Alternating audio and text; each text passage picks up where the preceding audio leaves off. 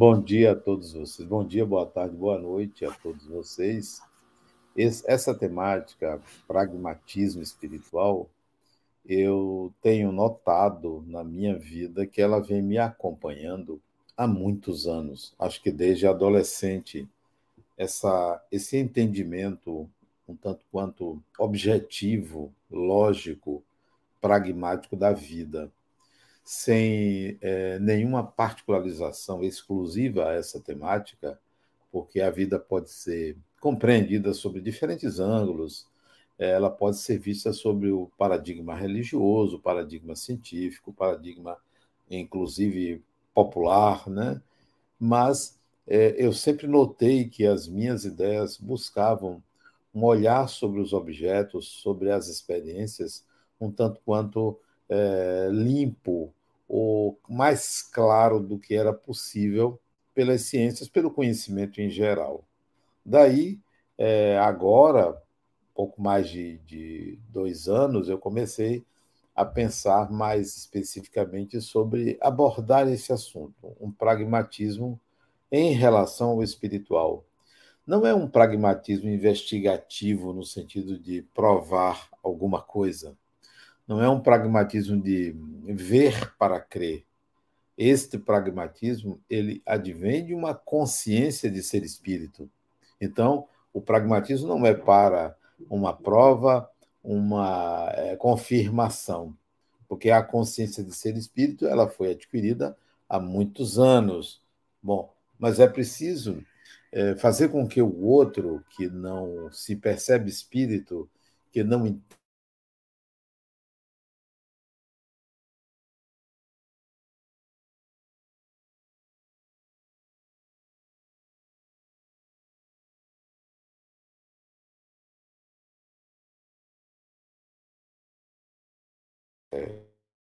houve uma queda de luz aqui, daí eu mudei para o 4G e vou continuar falando, tá? Por isso que caiu um pouquinho.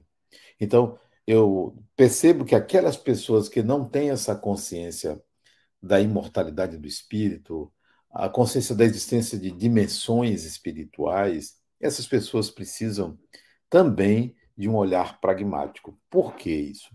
Porque eu notei que o olhar religioso ele tem uma proposta sobre a dimensão espiritual. É, essa proposta ela está condicionada a uma ideia é, de salvação moralizadora. Enquadra o indivíduo num sistema psíquico, num modo de pensar é, restrito. A coisa não é mostrada como ela é, mas sim segundo uma proposta, uma proposição é, considerada é, certa é, contra algo que é considerado um errado, uma espécie de dialética entre o bem e o mal.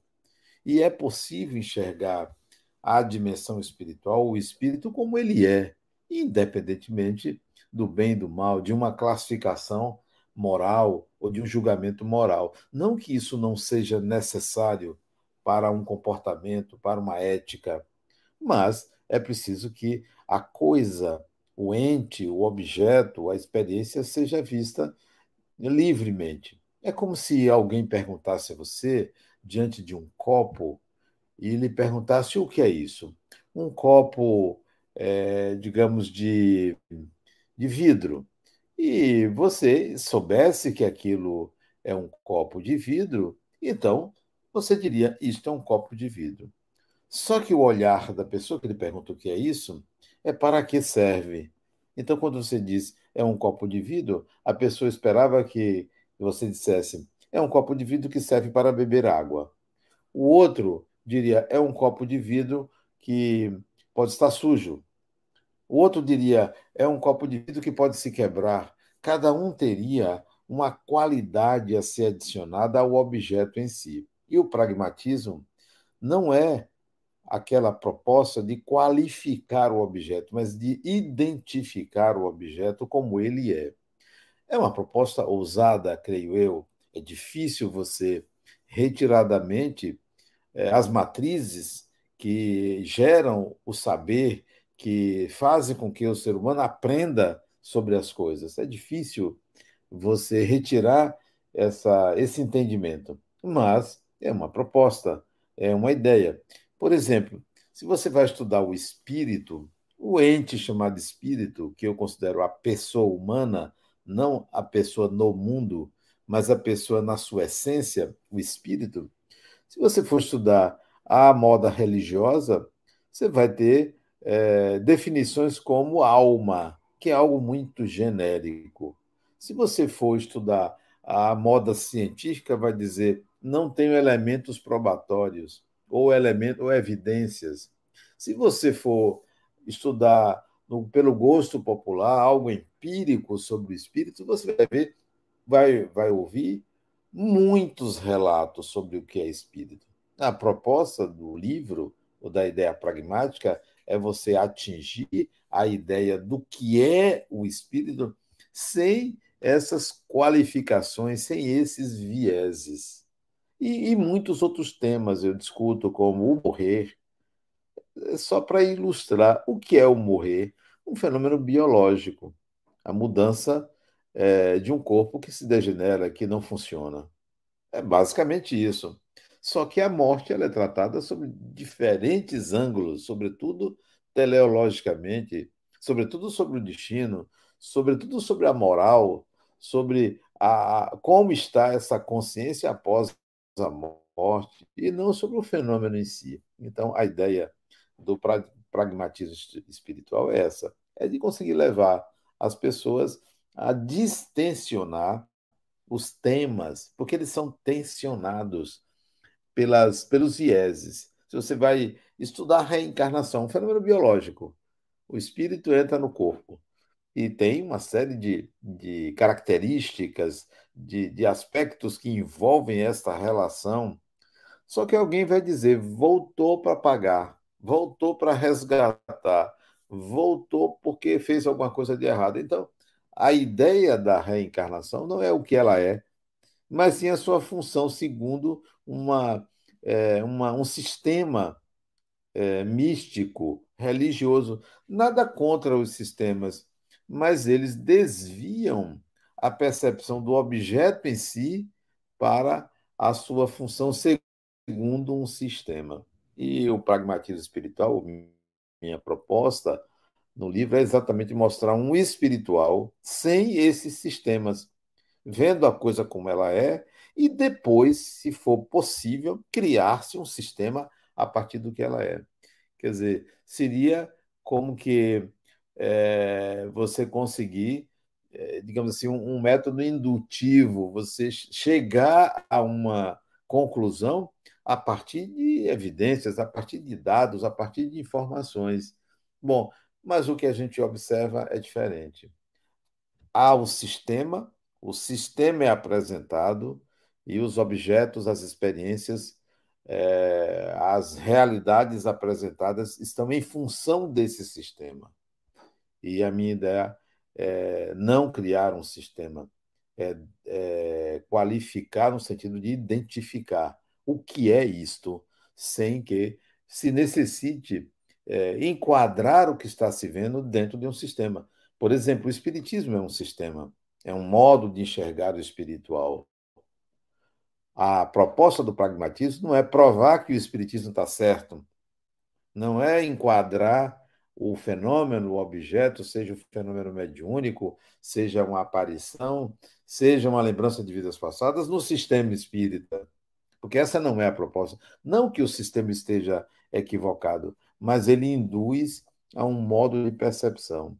E a ideia do pragmatismo é você é, conseguir enxergar o objeto. Agora eu sei o que é. Vamos ver se é, é possível um sistema não enquadrar em qualquer um deles, mas ver se é possível, a partir de uma visão pragmática, se ter uma ideia diferente do para que existe aquela experiência, aquele fenômeno, aquele objeto, aquela essência. Então, essa é a proposta do pragmatismo espiritual. É, é um trabalho, eu diria que a minha visão é uma visão é, básica. Eu não me aprofundei é, em todos os temas. O livro tem duzentas e poucas páginas. É um, um manualzinho básico de como você entender o que é o espírito, o que é o morrer, o que é a matéria, o que é a mente, o que é a dimensão espiritual, o que é reencarnar, o que é a mediunidade, o que é a obsessão espiritual, o que é energia de cura, o que são, o que é o destino, as predisposições, o que é principalmente uma ascese ou uma elevação espiritual ou uma ascensão espiritual ou uma evolução não mística, não mística, fora dos sistemas. Como é que o espírito evolui fora dos sistemas? Não a moda católica, a moda científica, a moda religiosa do espírita ou do candomblé, de qualquer sistema. Mas como é que a gente pode evoluir sem olhar para o lado místico, científico ou qualquer outro sistema? Olhar a evolução de fora. Então, essa é a proposta eh, do pragmatismo espiritual. E o termo pragmatismo espiritual, essa junção, parece um paradoxo, né? Um paradoxo. Como assim? Como a espiritualidade pode ser algo pragmático? E é exatamente essa ideia, né? É você quebrar um pouco as, as, a, a, os conceitos de espiritual como se ele fosse contrário ao material, como se fossem opostos. Não são opostos, são diferentes. O pragmatismo quer dizer o que é isso, o que é aquilo, o que é aquilo outro, e não isto é oposto a isso ou a aquilo, sem criar um sistema prévio, né? uma ideia preconcebida sobre o que se vê, até o próprio ser humano, como, como nós nos vemos. Em geral, nós nos vemos segundo critérios religiosos, de bem e mal. Ah, eu sou uma pessoa boa. Ah, eu não sou uma pessoa boa. Ah, eu sou uma pessoa do bem. Ou eu não sou uma pessoa do bem. Ah, quando eu morrer, eu vou para um lugar bom. Ou eu não vou para um lugar bom. Ou talvez eu não vá para um lugar bom. Então, essa é a forma como o ser humano se vê, sempre dentro de um sistema. E sem contrariar nenhum sistema, sem dizer que não é verdade que é assim, o pragmatismo espiritual é você tentar enxergar sem enquadrar em nenhum sistema, sem analisar os sistemas. Eu não preciso analisar o sistema religioso católico, o sistema religioso espírita, o sistema científico, o sistema de tal ou qual conhecimento. Não, eu não preciso analisar isso. Eu quero enxergar o objeto sem nada disso. Será possível? É um desafio. O livro ele ele tem um, uma proposta inicial. Não é para provar absolutamente nada, mas é para oferecer essa possibilidade de entendimento de algo que é a vida, que é a matéria, que é o espírito, de uma forma, diga assim, diria, mais clara, né? É, sem as influências é, de todas as escolas do conhecimento humano, é, científico, religioso, empírico, filosófico, não tem nenhuma filosofia permeando esse entendimento. Não há uma filosofia. Eu não enquadrei numa visão kantiana, numa visão nietzschiana, numa visão schopenhaueriana, nada disso. Eu não enquadrei, não, não olhei por nenhum desses sistemas. Tentei, não sei se consegui, é, não aplicar uma filosofia à percepção da coisa em si. É, também não me ative a discutir é, psicologicamente os, os fenômenos que eu analisei. Não é um ensaio filosófico, não é um ensaio científico, não é um ensaio religioso, não é um ensaio, ensaio psicológico. É apenas a tentativa de descrever a partir de um espírito, que sou eu, um espírito enxergando a realidade, enxergando a si mesmo, enxergando o espírito. Então, essa é a ideia do pragmatismo espiritual. Eu espero que vocês eh, se apropriem. Eh, esse livro já está em revisão, ele deve ser lançado fevereiro, provavelmente, janeiro, fevereiro, né? A ideia é no máximo em fevereiro. Vamos ver se é possível até lá a editora me entregar o livro, eu creio que eh, eu gostaria que vocês tivessem uma percepção desse pensamento é, pragmático sobre as coisas, né? sem querer estabelecer verdades, mas sim apenas um olhar. É só um olhar, não tem, é, não é maior, não é um olhar maior do que o da ciência ou da filosofia, não é um olhar maior do que o da religião, é um olhar pessoal. É a fala de um espírito sobre o espírito. É a fala de um espírito que sou eu sobre a vida, sobre a dimensão espiritual. Então, essa é a proposta. Espero que vocês aproveitem quando o livro for saindo. Até lá, em várias oportunidades, eu vou falar sobre esse tema, porque ele é o último tema que eu tenho escrito. É, e ele vem já de um livro que eu escrevi chamado O Voo do Espírito. Eu já trato dessa questão do pragmatismo espiritual. O tema não é novo dentro de mim, ele deve ter dois anos mais consistentemente para escrever, mas eu comecei a ter essas ideias lá na adolescência, portanto, tem 50 anos que esse tema permeia a minha consciência e hoje, esse ano de 2022, eu comecei a escrever é, mais especificamente. Vamos ver se vocês gostam, vão gostar do tema. Tá bom? Ildefonso, estou à disposição para perguntas. Muito obrigado, Adenauer, é, pelo enriquecedor preâmbulo dessa conversa de hoje. É, eu então vou partilhar aqui a estrutura né, que a gente tinha organizado, partilhar com o público, a estrutura dessa conversa, como que a gente ia falar. A gente tem um slidezinho, é, uma organização de tema geral, e no final nós vamos é, abrir também para perguntas do público. Então, à medida que a gente for conversando aqui, vocês que estão acompanhando pelo Instagram, vocês que estão acompanhando pelo YouTube, coloquem suas perguntas. Nós estamos coletando essas perguntas e vamos disponibilizar um tempo no final para colocarmos essas perguntas aqui para a Lenal e falarmos um pouco sobre o tema e responder as perguntas de vocês. Então agora vamos partilhar aqui o slide que nós temos, só para contextualizar essa apresentação.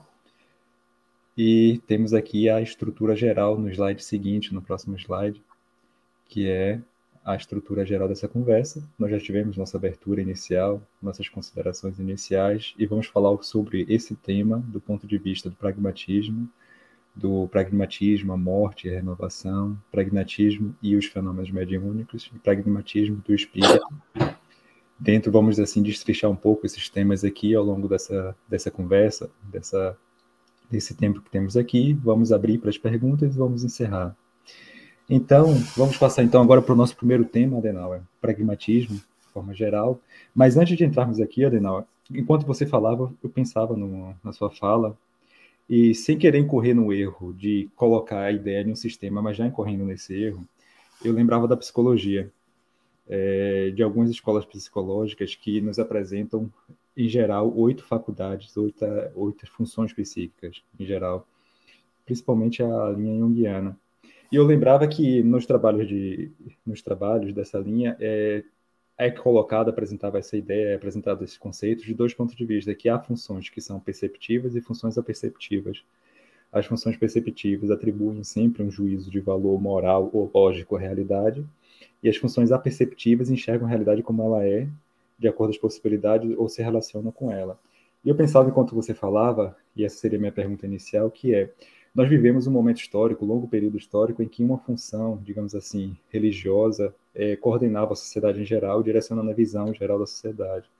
Mudamos, tra transitamos para uma visão em que a científica, que é uma visão lógica, que coordena a visão geral, digamos assim, da sociedade.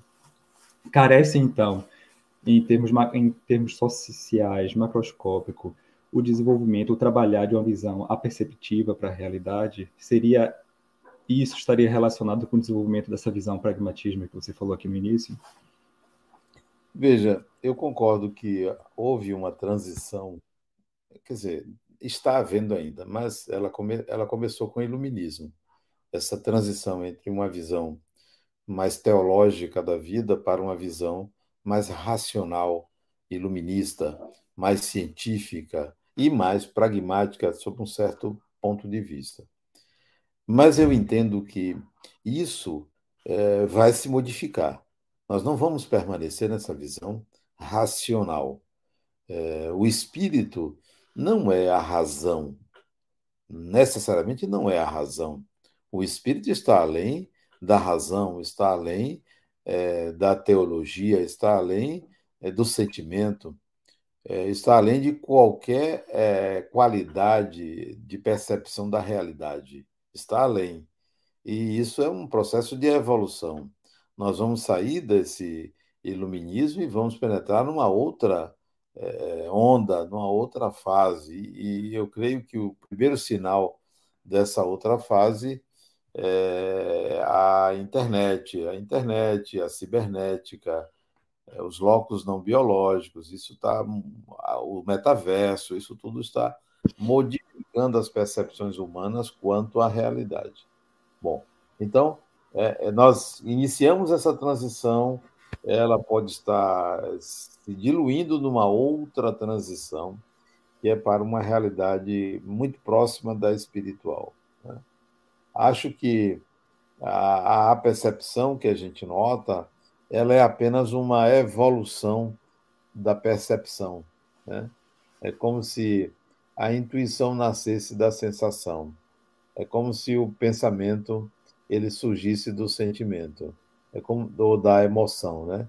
Então é como se isso estivesse num processo de amadurecimento para novas formas de percepção. A mente está estruturando novas formas de percepção, não apenas a sensação, a intuição, o, o sentimento e é, o pensamento, como, como dizia Jung, nem as quatro outras funções endoperceptivas, né? Acho que nós vamos evoluir.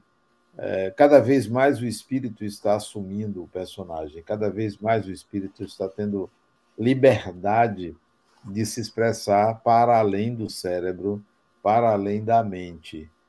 Eu não sei onde isso, onde vamos chegar, mas que nós estamos vivendo uma transição, estamos. É, e essa transição ela vai ser muito mais rápida do que o, o tempo místico e do que o tempo do iluminismo. Vai ser muito mais rápida, né? A velocidade, o domínio do tempo tem sido muito maior por parte do espírito. Eu não tenho ideia de o que o que, que vem pela frente nos próximos 100 anos, 200 anos, 300 anos, mas certamente nós não enxerga, enxergaremos a realidade é, pelo, pelos sentidos apenas. É, hoje, só para ilustrar, é, só para ilustrar, eu começo o livro falando de realidade. O que é realidade? O que é que eu enxergo? Cores, é, seres vivos, objetos? O que é que eu enxergo? senão a partir de um instrumento de percepção. O que, que eu enxergo, senão a partir é, da, de frequências de luzes? Então, o que é a coisa em si? O que, que eu chamo de realidade? Eu, é, é, para efeito comportamental, eu tenho que chamar de realidade o que eu pego, vejo, sinto, ouço ou degusto o que é aquilo que é convencionalmente realidade. Mas é óbvio para mim que isto é um modo de enxergar. Eu já concebo que realidade é, na, é aquilo que eu sou metamorfoseado em coisas, em situações. Então eu já concebo realidade como uma parte de mim e que cada indivíduo tem a sua realidade. Então, já, já saí das funções psíquicas é, tradicionalmente consideradas por Jung. Já considero realidade parte de mim, porque as coisas são como eu as vejo e como com elas eu me relaciono. Os objetos não são, é, digamos assim, fixos, eles estão sujeitos ao sujeito que os vê. Então, eu já começo colocando que realidade é parte de mim. Não é possível dissociar realidade de sujeito. O eu e o objeto estão imbricados, estão ali é, intensamente conectados, um, um depende do outro. Há uma relação de dupla identidade, né? Eu só existo se você existir, porque se eu não tiver um referencial, eu não me vejo. Então, eu começo discutindo o conceito de realidade como algo que deve ser redefinido a partir do próprio sujeito. Eu é que defino o que é realidade. Aí está o entendimento, então, do que é a chamada loucura, se não uma percepção diferenciada de realidade. Então, o que é a realidade para aquele indivíduo considerado portador de um transtorno psíquico grave? Então, é, essas funções elas vão se modificar, elas não serão as mesmas, não têm sido as mesmas. Ok? Espero ter respondido a sua pergunta. Sim, Adriano. Sim, obrigado, Adriano. Enquanto você falava, eu também continuava pensando e vejo então que essa visão, essa proposta pragmática, diante dessas ideias que você falou, minha percepção é que é uma, é uma, é uma visão dinâmica, não uma visão que se estabelece em um ponto e se fixa aquele ponto, aquela perspectiva. Ela sim. usa das, todas as perspectivas que nós tivemos e vai além com dinamismo constante, seria isso? Sim, sim, com certeza. É totalmente dinâmico. E se você observa pela visão possível da vida, das coisas, da natureza, é, dos objetos, dos fenômenos do universo, tudo está em movimento, tudo está em vibração. Aí eu entro no livro com o conceito de matéria a partir do conceito de cordas e não de átomos, oriundas de vibrações. Então, tudo é movimento, nada está estático. Então, os conceitos não podem ser estáticos. Não, nós não podemos ter o mesmo conceito de uma coisa hoje, e um mesmo fenômeno, que tínhamos há 200, 500 mil, 2, 5 mil anos atrás. O espírito evolui e tudo se modifica. Então, os conceitos não podem ser os mesmos. Seria um fundamentalismo absurdo você imaginar qualquer coisa parada no universo, qualquer coisa estática. E qualquer visão da realidade, ela é provisória. A ciência é provisória, até a ciência é provisória. A ciência é, é imprecisão, óbvio. Então, a visão pragmática é uma visão é, dinâmica, porque tudo é dinâmico, porque a realidade obedece o sujeito. Se a realidade obedece o sujeito e o sujeito sempre evolui, a, a percepção da realidade é dinâmica também. Outra coisa que eu, que eu acho muito interessante, Helena, dentro dessa, dessa conversa, é que você põe a realidade como uma manifestação, a realidade que o sujeito encontra é uma manifestação dele próprio. E é essa sinergia entre o sujeito e a realidade. E essa visão pragmática, ao observar essa realidade, é, uma, é um mecanismo, uma ferramenta para nos observarmos também. Seria isso? É, agora, a realidade ela não é só o que eu sou. Eu afirmo isso é, trazendo reticências. Há uma estrutura amorfa no sentido de estar disponível ao espírito para modelá-la. Ela é dinâmica também.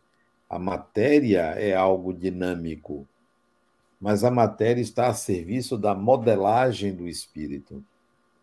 Então, a realidade ela é material, ela é extra espírito. Há uma condição extra espírito, há algo que não é o espírito. E esse algo que não é o espírito, ao mesmo tempo que ele molda essa realidade com esse elemento que não é ele, ele também se enxerga nessa modelagem. Ele precisa dessa modelagem ou desse elemento a ser modelado para se perceber. Então, não é que ela seja totalmente ele. O modo de enxergá-la é ele, é dele, mas ela é algo distinto dele. Esse, isso é um paradoxo para mim. Existem dois elementos no universo e um terceiro, chamado Deus, é totalmente paradoxal. É, a visão de unidade prevalece na minha mente sobre a visão de dualidade. Mas eu só alcanço até aí enxergar que há um elemento material diferenciado do espírito que serve ao espírito para que ele se perceba. Eu só me percebo a partir desse outro elemento. Em dado momento, eu começo a me enxergar na realidade. Então, ela não é só você, ela também tem um elemento que não é você, que não é o outro. O outro vai formar essa dualidade com a matéria. Cada um forma a sua dualidade com esse elemento é, que se submete a ser modelado pelo espírito. Cada um modela do seu jeito, e isso não entra em choque porque há uma, é, uma visão pessoal e que ela se entrelaça com a dos outros, é, não é possível dissociá-la. Então, é, a realidade para mim é isso. Agora, tem outro detalhe que eu quero acrescentar sobre a sua fala: é que, por enquanto, eu aplico esse conceito psicológico sobre realidade. Por enquanto, porque eu não tenho outro. Ao invés de dizer que a realidade está lá e eu aqui, ao invés de colocar que pragmaticamente existe algo fora de mim que eu enxergo segundo um modo de ser, eu entro por uma, um viés psicológico, declaradamente psicológico no livro, nesse ponto em que a realidade que eu vejo, ela, eu preciso dela para moldá-la e me enxergar. Então, esse moldá-la e me enxergar é um fenômeno psicológico. Eu preciso, eu preciso que o meu eu, que é a minha mente, se perceba a partir desse molde. Então, há um viés psicológico nessa definição de realidade e que é possível enxergar logo no primeiro capítulo do livro.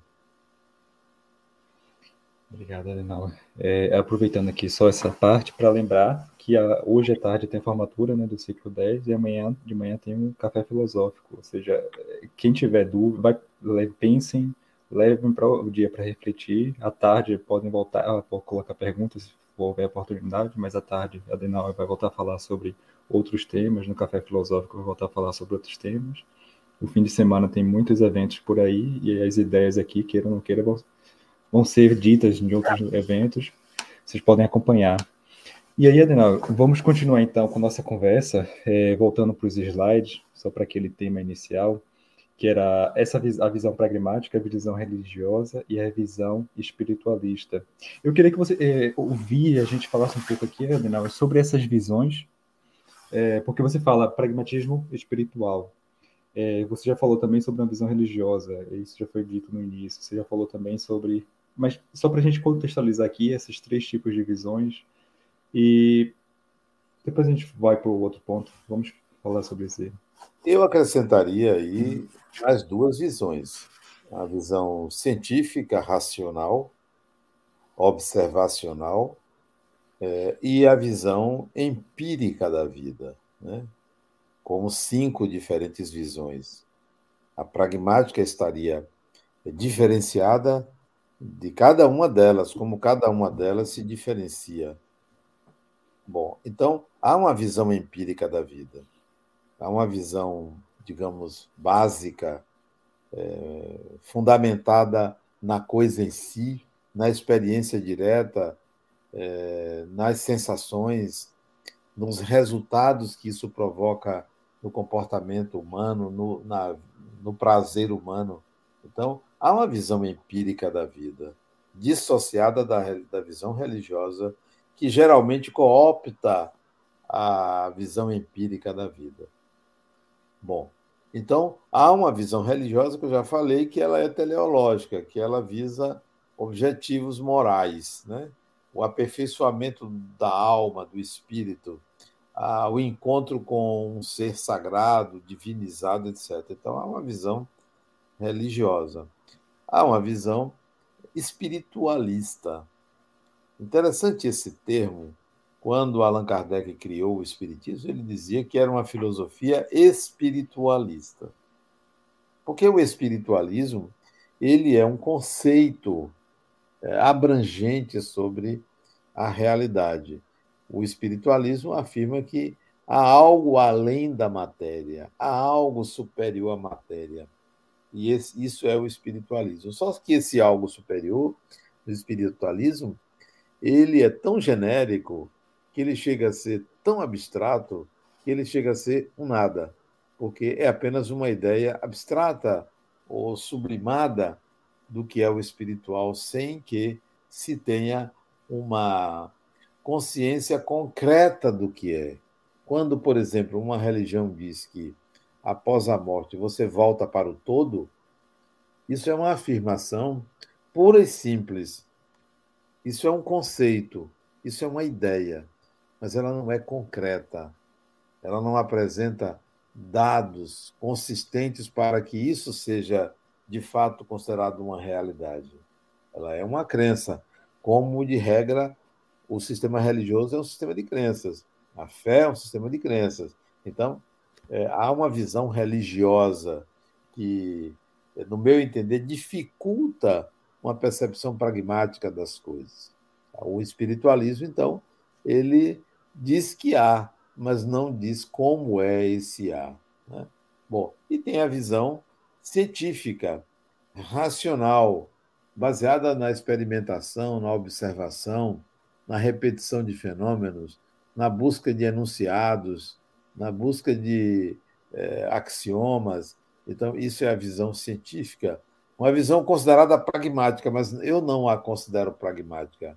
Eu a considero é, uma visão necessária para os macrofenômenos, necessárias para o funcionamento da vida, para o aperfeiçoamento do saber humano, para uma visão, é, digamos assim, mais clara das coisas, mas não tão claras, porque há uma nomenclatura é, definida, há um modo de, de pensar característico que exclui outras possibilidades de percepção. Aí vem a visão pragmática. A visão pragmática. Tentar retirar o olhar empírico, o olhar espiritualista, o olhar religioso, o olhar científico e tentar captar a coisa como ela é. Desafio que eu considero incomensurável e eu não tenho a pretensão de dizer eu encontrei esse modo, eu estou tô vendendo agora o que eu já encontrei, um modo pragmático de enxergar a vida. Eu, eu defino o que é e tento levar essa definição de pragmatismo espiritual para observar certos fenômenos que só têm sido analisados é, pelo olhar religioso, pelo olhar espiritualista, pelo olhar empírico, pelo olhar científico, e está faltando alguém que dissesse: olha, eu entendo tudo isso, mas deixa eu pensar, deixa eu tentar enxergar, sem usar as suas ferramentas. Então, esse é o pragmatismo espiritual. Não, é, duas questões.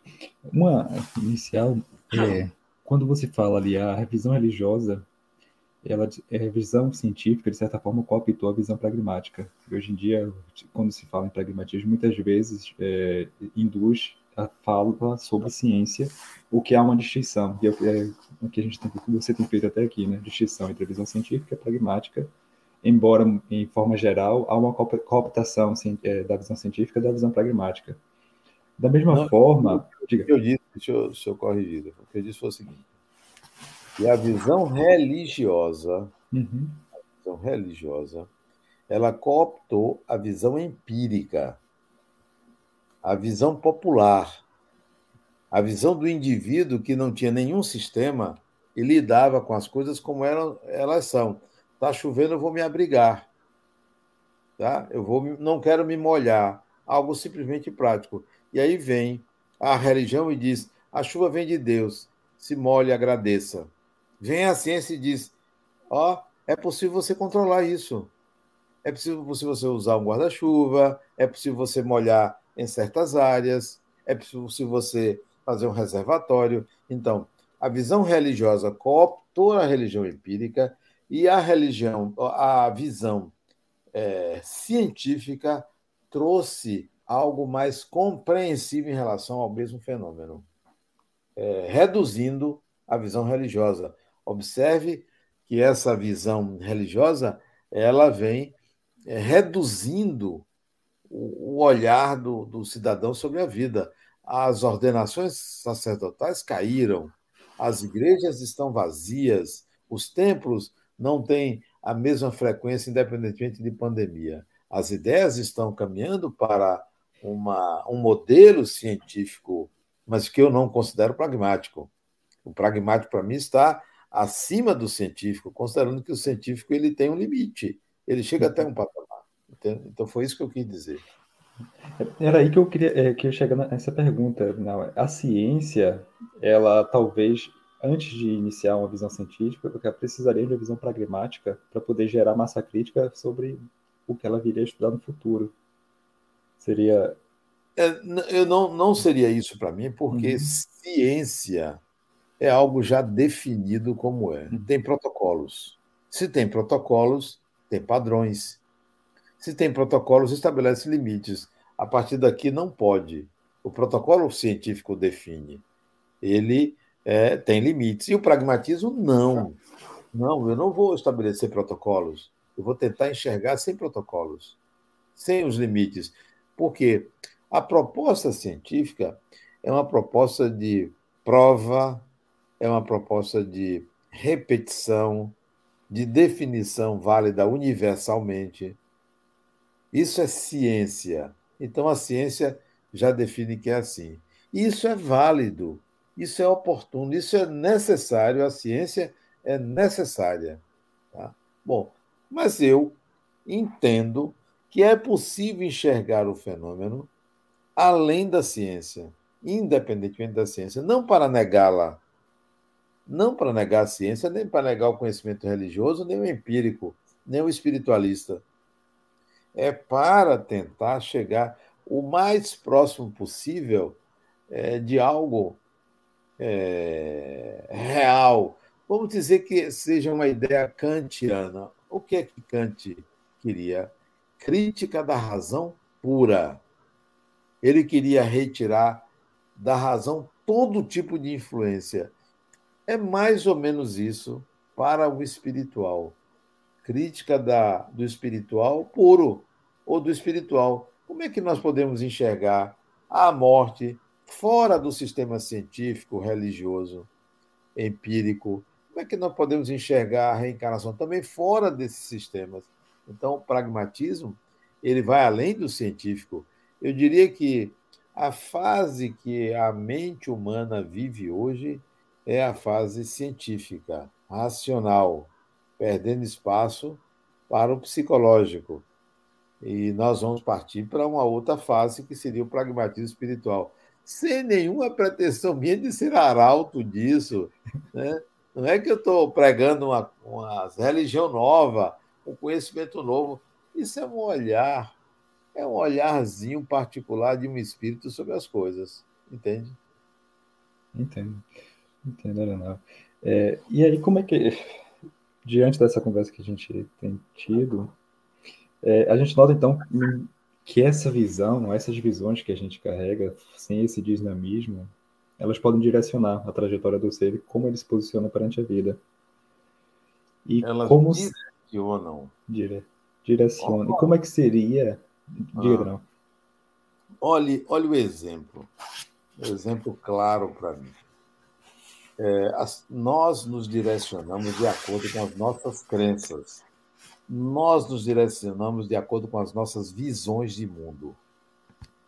A nossa visão de mundo nos direciona. Vou dar um exemplo ontem. Eu não sou muito chegado a futebol. Aprecio, acho bonito uma jogada, tal, mas não fico ali é, entre a vida e a morte, movido pelo ganhar e triste pelo perder. Então, o Brasil não se classificou. Eu não estou preocupado com isso. Isso não, não mexe comigo. Com todo respeito ao torcedor, com todo respeito. Mas eu, como outros, considero perder ou ganhar experiências da vida, porque o, o meu ganhar não está estimulado, não está projetado na vitória de alguém, seja de um grupo, seja de uma pessoa. Então, a visão que eu tenho do futebol não modifica a minha trajetória. Mas o torcedor lá que apostava, que estava emocionado, o coração saindo pela boca, a pressão lá em cima, perde, ele entra em depressão. A visão dele a respeito do assunto muda a trajetória dele. Isso é um exemplo simples. Tudo na vida é assim. A sua visão de mundo vai direcionar seu destino. E aí eu vejo, Delfonso, milhões de pessoas no mundo, para não dizer bilhões, com a mente direcionada para uma visão de continuidade, de não continuidade, ou uma visão de continuidade da vida, segundo um modelo religioso, que eu penso assim, poxa, quanto tempo desperdiçado. Quando é que essa consciência vai acordar e dizer: peraí, eu é que tenho que dizer qual é o meu futuro, e não me enquadrar num sistema. Então, a, a minha, é, a minha intenção é reduzir danos. É reduzir danos. Ó, oh, você não tem essa visão? Passe para essa, essa outra, para ver se é melhor, para ver se você é, contribui melhor para a sociedade, contribui melhor para a sua evolução. Vamos ver. Então, é, é, lamento, eu lamento que as pessoas permaneçam em visões equivocadas da vida. Né? Entendi, E essa proposta pragmática seria uma justamente quebrar essa, não digamos quebrar, mas transitar para essa nova, uma visão que liberte mais. Exato. E para uma outra narrativa, vamos tentar essa outra narrativa, porque tem muitas narrativas sobre a vida e sobre tudo, né? É, e aí as pessoas se limitam por causa de uma visão é, enviesada, limitada, exclusiva de, uma, de um sistema, né? Precisávamos abrir um pouco mais, precisamos de uma outra narrativa. Né? É interessante o exemplo que você deu, não, que a gente vê até o quão, assim, a, a intensidade com a visão pode até reunir um grupo de milhares de pessoas em um dia sobre aquela visão. Né? O, quão, é, o quão poderoso é essa a capacidade de uma visão. Exatamente. Então, a pessoa me perguntou, Adenal, você vai ver o jogo aonde? Jogo? Não. Mas tem um jogo, sim, mas não quer dizer que eu tenha que ver em algum lugar. Né? Então, não vi, eu não assisti, mas depois eu vi o gol lá do Neymar, que eu gostei, achei bonito, só isso. Eu acho bonito o esporte. Mas sou capaz de vibrar por qualquer outro jogador de qualquer outro time. Basta que faça algo bonito, inteligente. Então, a minha visão, ela não é nacionalista nem particularizada, né? É, eu gosto da estética, eu gosto da genialidade, eu gosto daquilo que é fair play, isso eu gosto. Mas não tenho aquela paixão, porque eu acho isso um viés, né? Mas isso não é propósito assim, eu sou contra isso. Não, não sou contra isso. Isso não existe em mim, não é que eu seja contra isso de jeito nenhum, né? É. Mas é interessante, Adinal, que é um exemplo simples que você deu, mas como isso, há diversos outros movimentos que a gente faz, sociais, coletivos, que é, é, é adquirido de fora e a gente segue é, enviesa o, as nossas possibilidades. Né? E aí, essa visão pragmática, pelo que eu entendi aqui dessa fala, liberta-nos até para escolher. Eu quero, olha, se quer assistir o jogo, eu quero ler se quero ver o jogo. Mas não é direcionado pelo pressuposto que você quer ver o exemplo disso também? Eu tenho uma sobrinha que ela passou por uma experiência oncológica. Ela fez mastectomia. E depois precisou fazer recomposição de mama. E fez duas cirurgias para a recomposição de mama. Na segunda cirurgia, ela teve uma embolia. Um trom... Não, desculpe, embolia não, uma trombose. A perna esquerda dela inchou, esquerda ou direita, não me lembro, ficou vermelha e ela foi para uma emergência de um hospital porque havia um trombo subindo, já estava na altura do abdômen em direção ao coração, que ela desencarnaria. E ela viveu essa experiência dentro do hospital. Ela não sabia se ia morrer. Como ela não tinha uma religião, tudo era novo para ela. Ela não se enquadrou num sistema. Eu vou eu vou sofrer depois da morte. Ela só pensava nos filhos dela. E chorava muito por causa disso. O sistema que ela se enquadrou foi um sistema familiar. Eu não quero morrer. E meus filhos? Ela não pediu a Deus, ela não se enquadrou no sistema religioso. Ela não. Ela saiu e está bem, se recuperou. Passou, acho que uma semana no UTI, no hospital aqui em Salvador. Ela não agradeceu porque ela não pediu, e nem entendeu aquilo como uma intervenção divina. Porque ela não, não fez nenhuma oração. E ela então está muito emotiva, chorando muito, e me procurou. Meu tio, ela é uma sobrinha querida. Meu tio, o que é isso que aconteceu comigo? O que, que houve? Eu quase morri.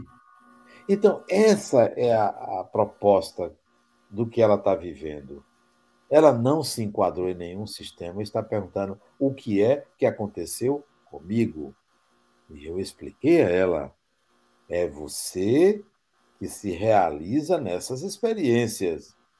O câncer é uma desordem celular advinda de uma desorganização psíquica.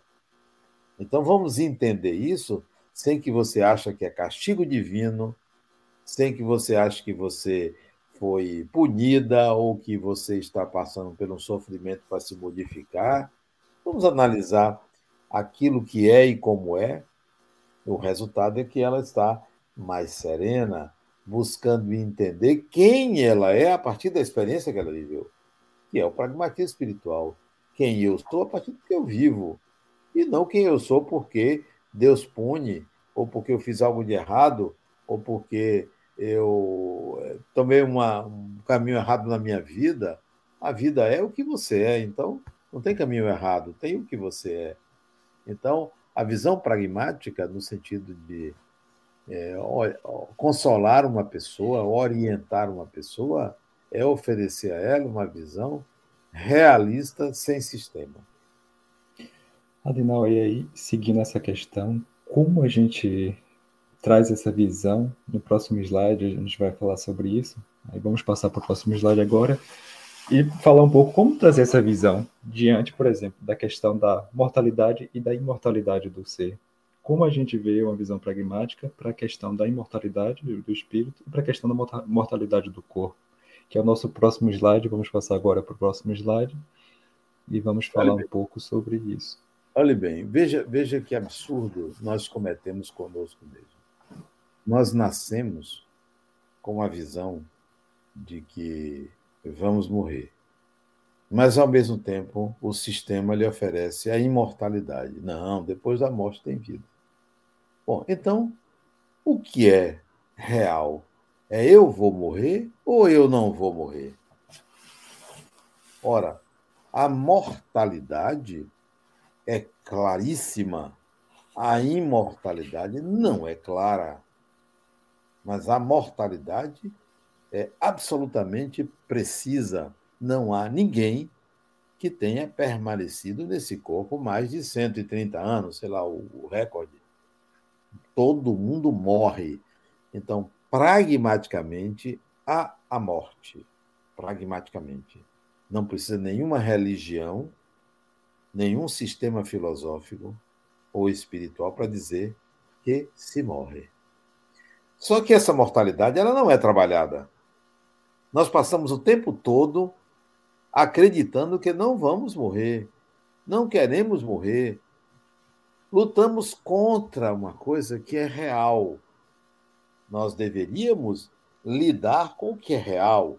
O pragmatismo é você morre. Você morre. Que tal você se preocupar com isto para que você resolva o dilema do morrer? Bom, resolvido o dilema do morrer, eu morro. Agora, o que sou eu que morre? Eu sou o corpo? Espera aí, há um pensar, há um sentir, que depende do corpo, que pode ser percebido nos sonhos, que pode ser percebido nos desdobramentos, que pode ser percebido em certos fenômenos em que esse que a mente está fora do corpo. Então, espera aí, há algo além que não morre. E esse algo além que não morre, eu vou identificar que sou eu, espírito. Identifiquei, agora eu vou trabalhar a morte e não somente a imortalidade futura. Eu tenho que resolver o problema da morte. Eu tenho que compreender o seu significado, já que eu sou um espírito e sou imortal e o meu corpo morre, o personagem morre, agora eu vou trabalhar essa morte eu vou compreendê-la. E compreendendo quer dizer, compreender quer dizer assim, é, de fato, eu nasço, tenho um pico de vitalidade e o corpo morre. Perfeito. Decresce e morre a vitalidade. Perfeito. Então, para que o viver? Para que? Porque a morte é certa desse personagem. Então, essa dualidade, ela não é trabalhada, ela é colocada em oposição. Em oposição, absurdamente em oposição. Não, morre sim. Sim, é imortal. Agora, o que morre? O que é imortal? São coisas distintas. Mas há aquele choque. Não, eu sou imortal. A morte é só do corpo, mas eu não trabalho para que a existência do corpo. Eu nego ele para me lançar para um futuro espiritual, negando aquela morte, aquela vida, aquela existência, aquele período. Então, a mortalidade é execrada em função de uma imortalidade. Então, a minha proposta pragmática é cuide da vida no corpo como experiência ímpar, cuide da vida espiritual como uma experiência ímpar também. São duas experiências distintas. Por que, que elas estão imbricadas? Porque há uma continuidade do eu, só por isso. Não é que uma é reflexo da outra, não.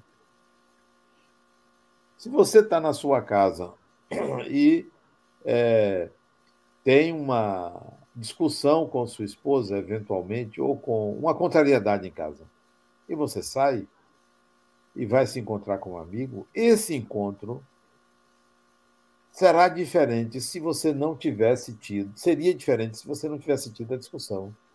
Porque o eu continua. Não é que um é reflexo do outro, como se pensava. A vida espiritual é reflexo da vida material. A vida material é reflexo da vida espiritual.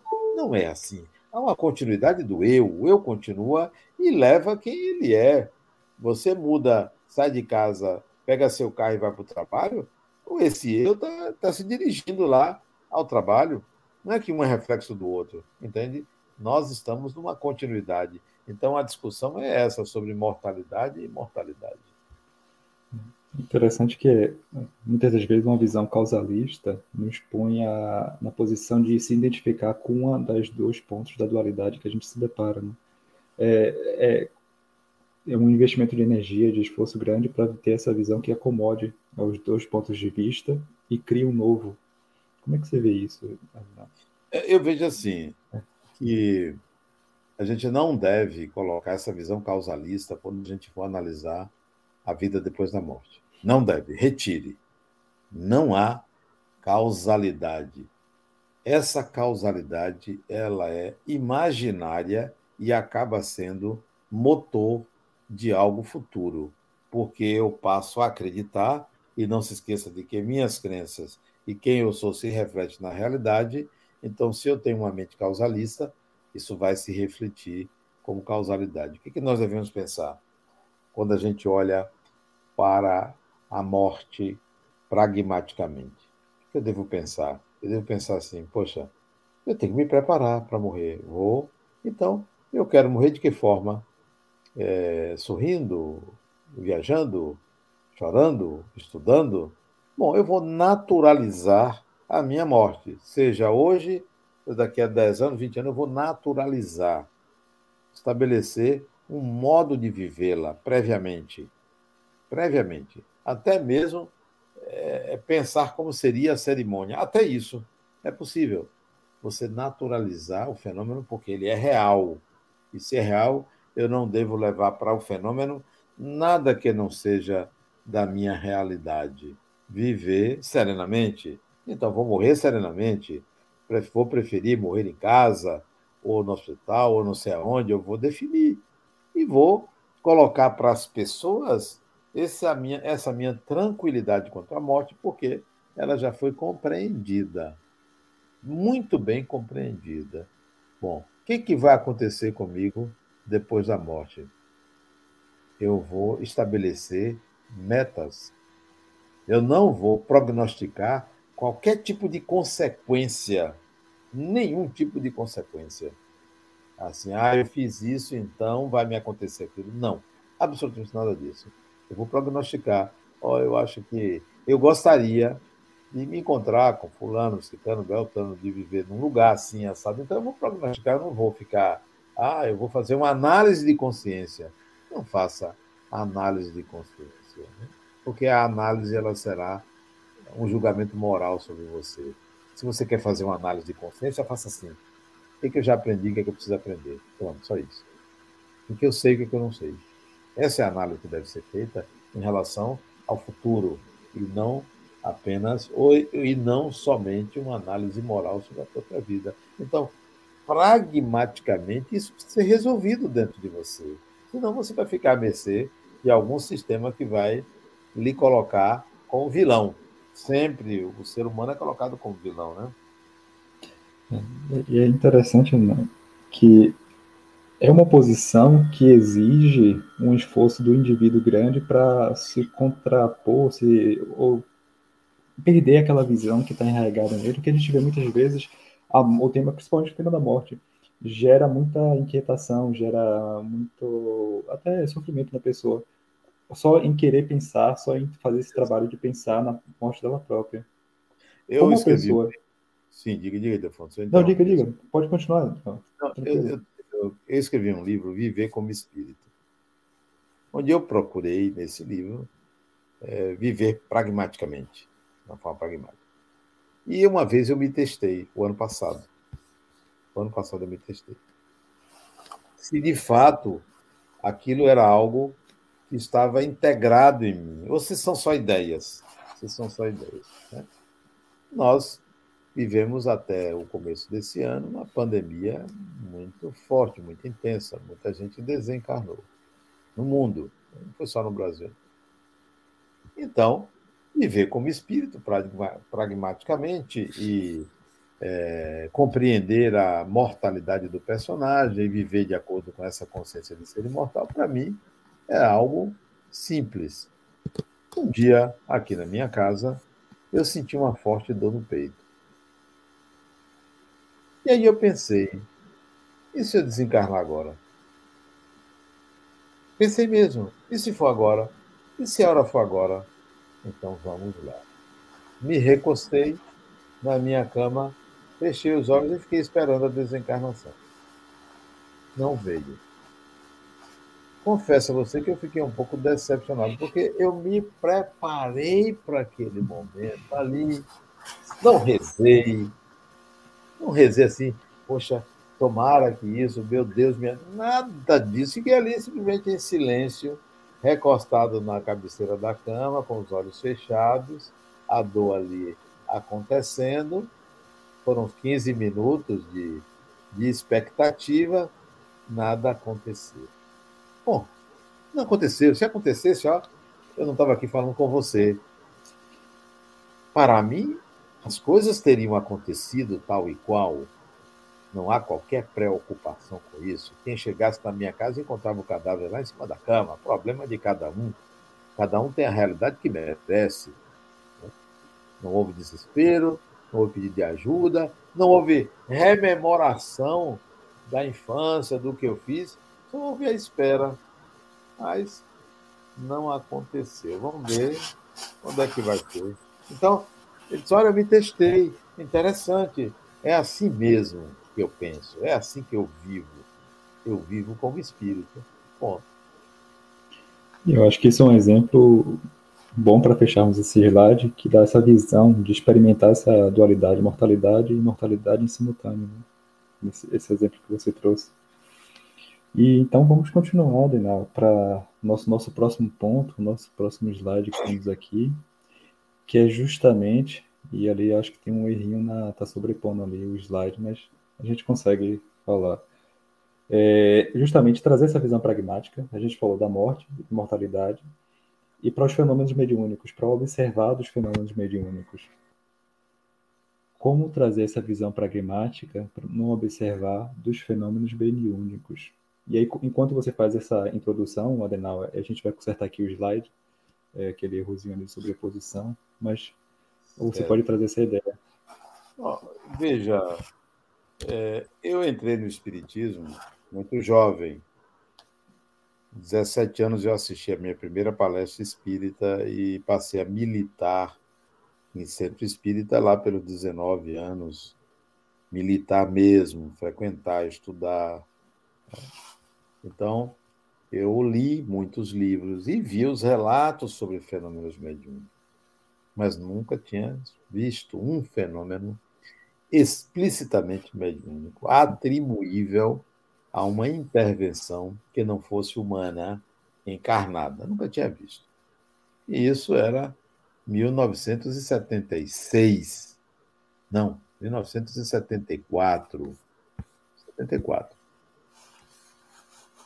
Não me preocupei em ver, porque dentro de mim existia a consciência de ser espírito, e não de ser espírita ou de exigir provas. Me preocupava isso. E as pessoas me falavam de fenômenos. Eu lia sobre os fenômenos, entendia que aquilo poderia acontecer, mas não procurava ver para crer. Um dia, 1985, 85, eu já tinha é, 30 anos de idade, 30 anos, 1985, eu fui a uma empresa onde estavam acontecendo fenômenos mediúnicos dentro da empresa. E eu fui, fui chamado para ser pesquisar os fenômenos, é, evitar os fenômenos, e um dia lá eu vi uma cadeira se mover sozinha de um lugar para outro. Ninguém estava mexendo. Não tinha a cadeira pesada. Não estava em falso. E não se moveu uma vez só.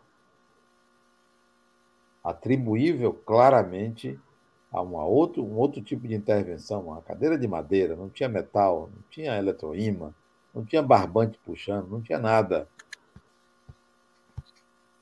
numa sala preparada por mim para entrevistar uma pessoa. E enquanto entrevistava a pessoa, a cadeira se moveu sozinha. Eu estava com ela ali. Então eu vi um fenômeno. Sabe o que eu pensei assim? Interessante. Não teorizei. Eu vi o fenômeno. Não atribuí a fulano, cicano, beltrano, nem a uma intencionalidade sobre mim. Eu vi um fenômeno. E para mim, o fenômeno mediúnico é interessante. Eu vejo o fenômeno e depois eu vou analisar. Eu não atribuo a A, B, C, D, E. Não, não tem negócio de espírito que fez isso, fez isso contra mim, contra fulano, não. Eu quero saber o que é isto. O que, que está acontecendo sem qualquer é, sistema explicativo. Daí, no livro, eu explico alguns fenômenos de transporte de objetos à luz do pragmatismo espiritual. Eu explico o fenômeno da reencarnação à luz do pragmatismo espiritual. Então, é, sobre o fenômeno mediúnico, eu aconselho as pessoas a não criarem sistemas, narrativas complexas e cheias de, de rococós, quando você precisa entender melhor a si mesmo diante daquele fenômeno genuinamente mediúnico. Genuinamente. Para não estar é, engolindo o sapo por lebre. Esse é um trabalho interessante, Helena, principalmente no meio, por exemplo, de um, dentro do espiritismo. Como uma pessoa dentro de um centro espírita pode observar os fenômenos mediúnicos se desvencilhando dessa sistematização prévia que já houve é, sobre essa fenomenologia? Acho difícil. Acho muito difícil isso acontecer, porque, em geral, o centro espírita oferece um pacote para a pessoa. Ó, esses são os fenômenos que existem, os médiums famosos são tais, aqui na nossa casa acontece isso, acontece aquilo, já diz o que é. E o outro, ao invés de estudar, ele recebe uma narrativa. Mesmo aqueles que resolvem estudar estão com a mente envolvidas por um sistema. Ou eles vão buscar nas suas, nos seus estudos narrativas que confirmem, ou eles vão criticar as narrativas que estão escritas naqueles livros. Então, nenhum dos dois vai conseguir entender o fenômeno, porque estará entre crer ou não crer, entre aceitar ou rejeitar o que, que poderia haver? Ó, estude. Vamos ver se você consegue tirar esse viés, aquele viés, aquele viés. É, e isso, em, em, parte, é até o método cartesiano, né? Começar pelas coisas mais simples, em parte, né? Só que Descartes também estabeleceu o racionalismo, a, a, um protocolo de entendimento das coisas. Mas era necessário esse protocolo de entendimento inicial para a pessoa conseguir separar as narrativas. Estudar é o caminho. Pesquisar, conhecer, investigar, mas não para para seria a pesquisa pura e não a pesquisa dirigida para pura. Vamos ver o que é isso, né? É mais ou menos assim que eu penso sobre. Não, não é uma. Porque, não, de certa forma, no centro, espírita, um centro espírita é um meio que acontecem naturalmente fenômenos. E as pessoas que têm experiências com fenômenos fora, naturalmente, por exemplo, no caso do Brasil, vão procurar um centro espírita por terem, por saberem que aquele espaço trata daqueles fenômenos. Não é uma certa perda de oportunidade não aplicar essa visão pragmática no lidar e no trato com esses fenômenos? Eu creio que sim, mas veja, a visão pragmática não deve excluir a visão tradicional. Não deve. Porque senão os centros espíritas ou os templos ficariam vazios. A mentalidade ainda é, ainda necessita daquele não pragmatismo, ainda necessita das narrativas, porque as pessoas não estão nos mesmos níveis de evolução. Cada um se coloca num determinado estágio de evolução e não alcança o outro. Tem gente que pela via religiosa não vai, mas se você apresentar um raciocínio lógico, ela entende. Mesmo, mesmo sem entender que o raciocínio lógico é um viés. Tem gente que não consegue desligar-se da causalidade. Então, se você for aplicar tão somente nos centros espíritas o pragmatismo espiritual, quase que não vai ficar ninguém. Você tem que oferecer também esta, este modo de entender a realidade. Oferecer. Vamos lá estudar. Que é minha proposta para o Centro Espírita Harmonia, criar um grupo de estudos para tentar enxergar e produzir material dentro de uma outra visão. Em acréscimo, mas não em substituição, porque não é possível essa substituição, entende? Entendo. E aí, para terminarmos essa parte, é, a gente já falou da visão pragmática na observação, é, como seria complementar a uma visão atual, é, mas dentro disso, partindo do que a gente vai agora observar os fenômenos mediúnicos com a visão pragmática, quais são os vieses que você antevê que interferenciariam nessa observação? O primeiro viés é o medo. O medo o ser humano ainda tem medo do espiritual. Aliás, o medo está na base do conhecimento humano. Lá, desde o primitivo, o medo esteve presente. O medo fez o ser humano se proteger. O medo fez o ser humano criar elementos de proteção e de uso. Então, o medo é um grande entrave. O medo. O segundo, o segundo problema é a causalidade. Causalidade é outro problema que limita, que enviesa a percepção do fenômeno. O terceiro é o sistema de evolução baseado na salvação. Né? Eu preciso me salvar, preciso me resolver, preciso garantir um lugar melhor. Então, esses três elementos, o medo, de um lado, né, que está ali, a ignorância é muito grande. O sistema causalista e o sistema salvacionista, eles provocam vieses que dificultam a percepção do espiritual em geral. E para fecharmos aqui, qual a implicação que você vê prática de observarmos a mediunidade e os fenômenos mediúnicos com visão pragmática? Você, com a visão pragmática, você amplia sua consciência para uma percepção mais profunda da natureza, da vida, de si mesmo. É um ganho, eu considero um ganho evolutivo você ter essa visão, oferecer essa visão. É um ganho, porque você estará é, aumentando os seus, seus horizontes. Em vez de você chega, enxergar um metro, você vai enxergar um quilômetro, vai enxergar mais adiante. E essa percepção do pragmatismo espiritual é uma visão da essência do espiritismo, que é o espírito. Não é uma visão contrária ao espiritismo. É exatamente extraída do espiritismo que nós precisamos é, do pragmatismo espiritual. E aí, Adenal, a gente vai agora então para o nosso próximo slide para falar sobre a questão evolutiva. E seria correto a gente pensar que, em sua essência, o espírito, em seu processo evolutivo, ele é um processo pragmático dele? É, é interessante quando Darwin propôs é, a evolução das espécies pela, pela seleção natural, né? Pela, por via da seleção natural. Interessante. Ele atirou no que viu e acertou no que não viu. Olha como é que ele fez. Ele pegou funções nos animais e viu que essas funções se tornavam cada vez mais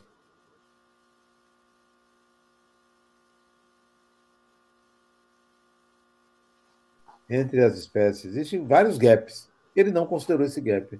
Ele é, passou uma régua e disse que as espécies evoluem. Mas se ele notar que há um gap entre uma espécie e outra que não se explica, como não se explica o gap entre o macaco e o humano, tem que ter um elo perdido, tem que ter elementos intermediários entre os animais também. Então, você veja que é, o processo ele obedece um sistema que independe da compreensão humana. O outro sistema diz que é, o homem foi feito no sopro no barro. É outro sistema, né? criação instantânea. O outro lá falava o Lamarck da geração espontânea. Então, muitas teorias sobre a evolução, muitas. Inclusive, há quem pense que é, a evolução começou no humano, não antes. Não há uma conexão. Como é que pragmaticamente eu vejo? Independentemente da compreensão humana, há um sistema evolutivo que eu não sei em que ele se baseia.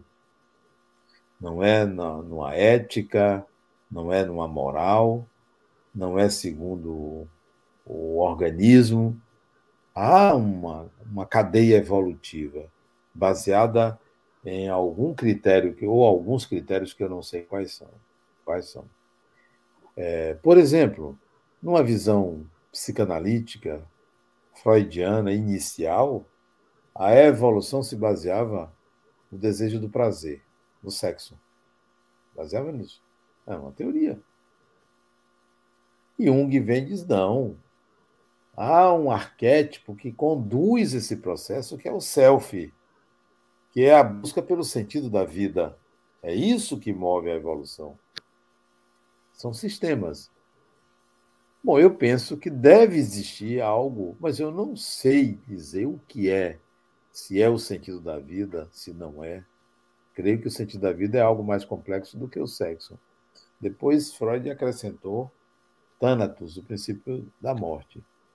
É, então, eu não sei o que é, mas há uma ascese, há uma ascensão, há uma evolução do espírito segundo um critério que, se eu soubesse, eu já teria dito qual é. Eu não sei qual é. Eu chamo de designação pessoal, que são as tendências a você encontrar a sua natureza essencial. Mas isso é muito vago. Eu não tenho precisão sobre o que é que leva a essa evolução. Pragmaticamente é entender que ainda não temos elementos para dizer qual é o motivo dessa evolução, qual é o sentido dessa evolução, mas que há.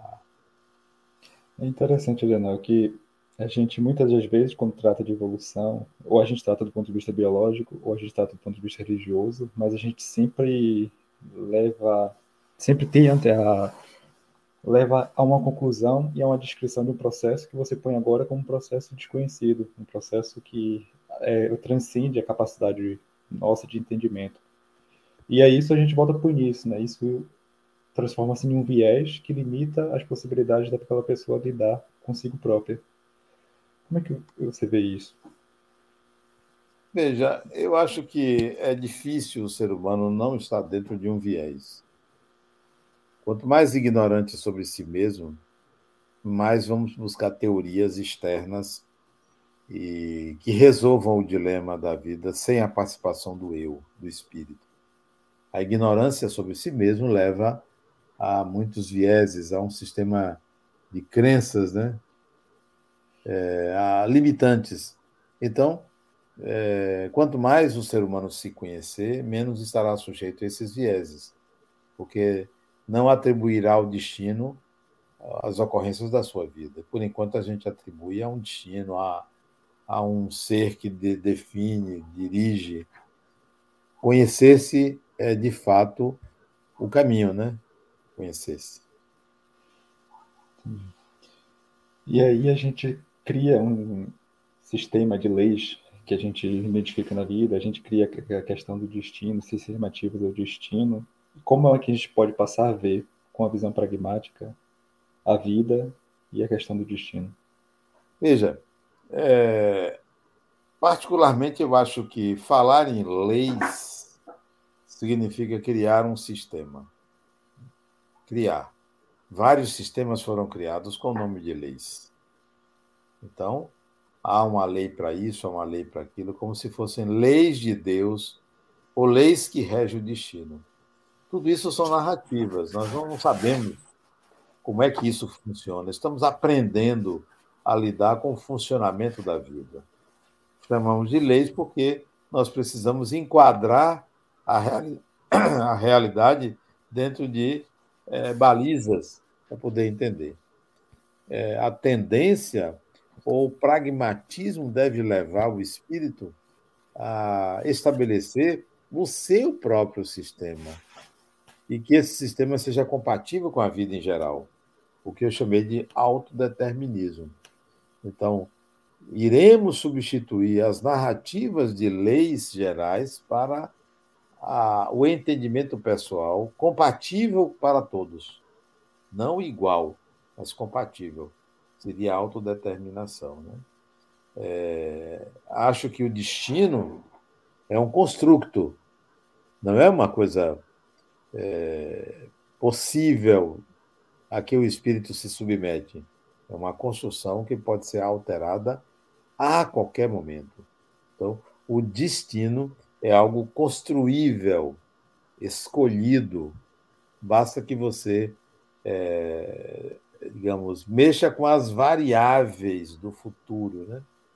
Então, eu entendo é, o destino como algo mutável. Nada está determinado, nada é absoluto, tudo é mutável. É interessante uma discussão que eu tive com um amigo sobre Deus como causa primária de todas as coisas e Deus ser imutável. É interessante essa ideia, é paradoxal, né? É completamente paradoxal. Você tem um universo em movimento e um Deus que é imutável.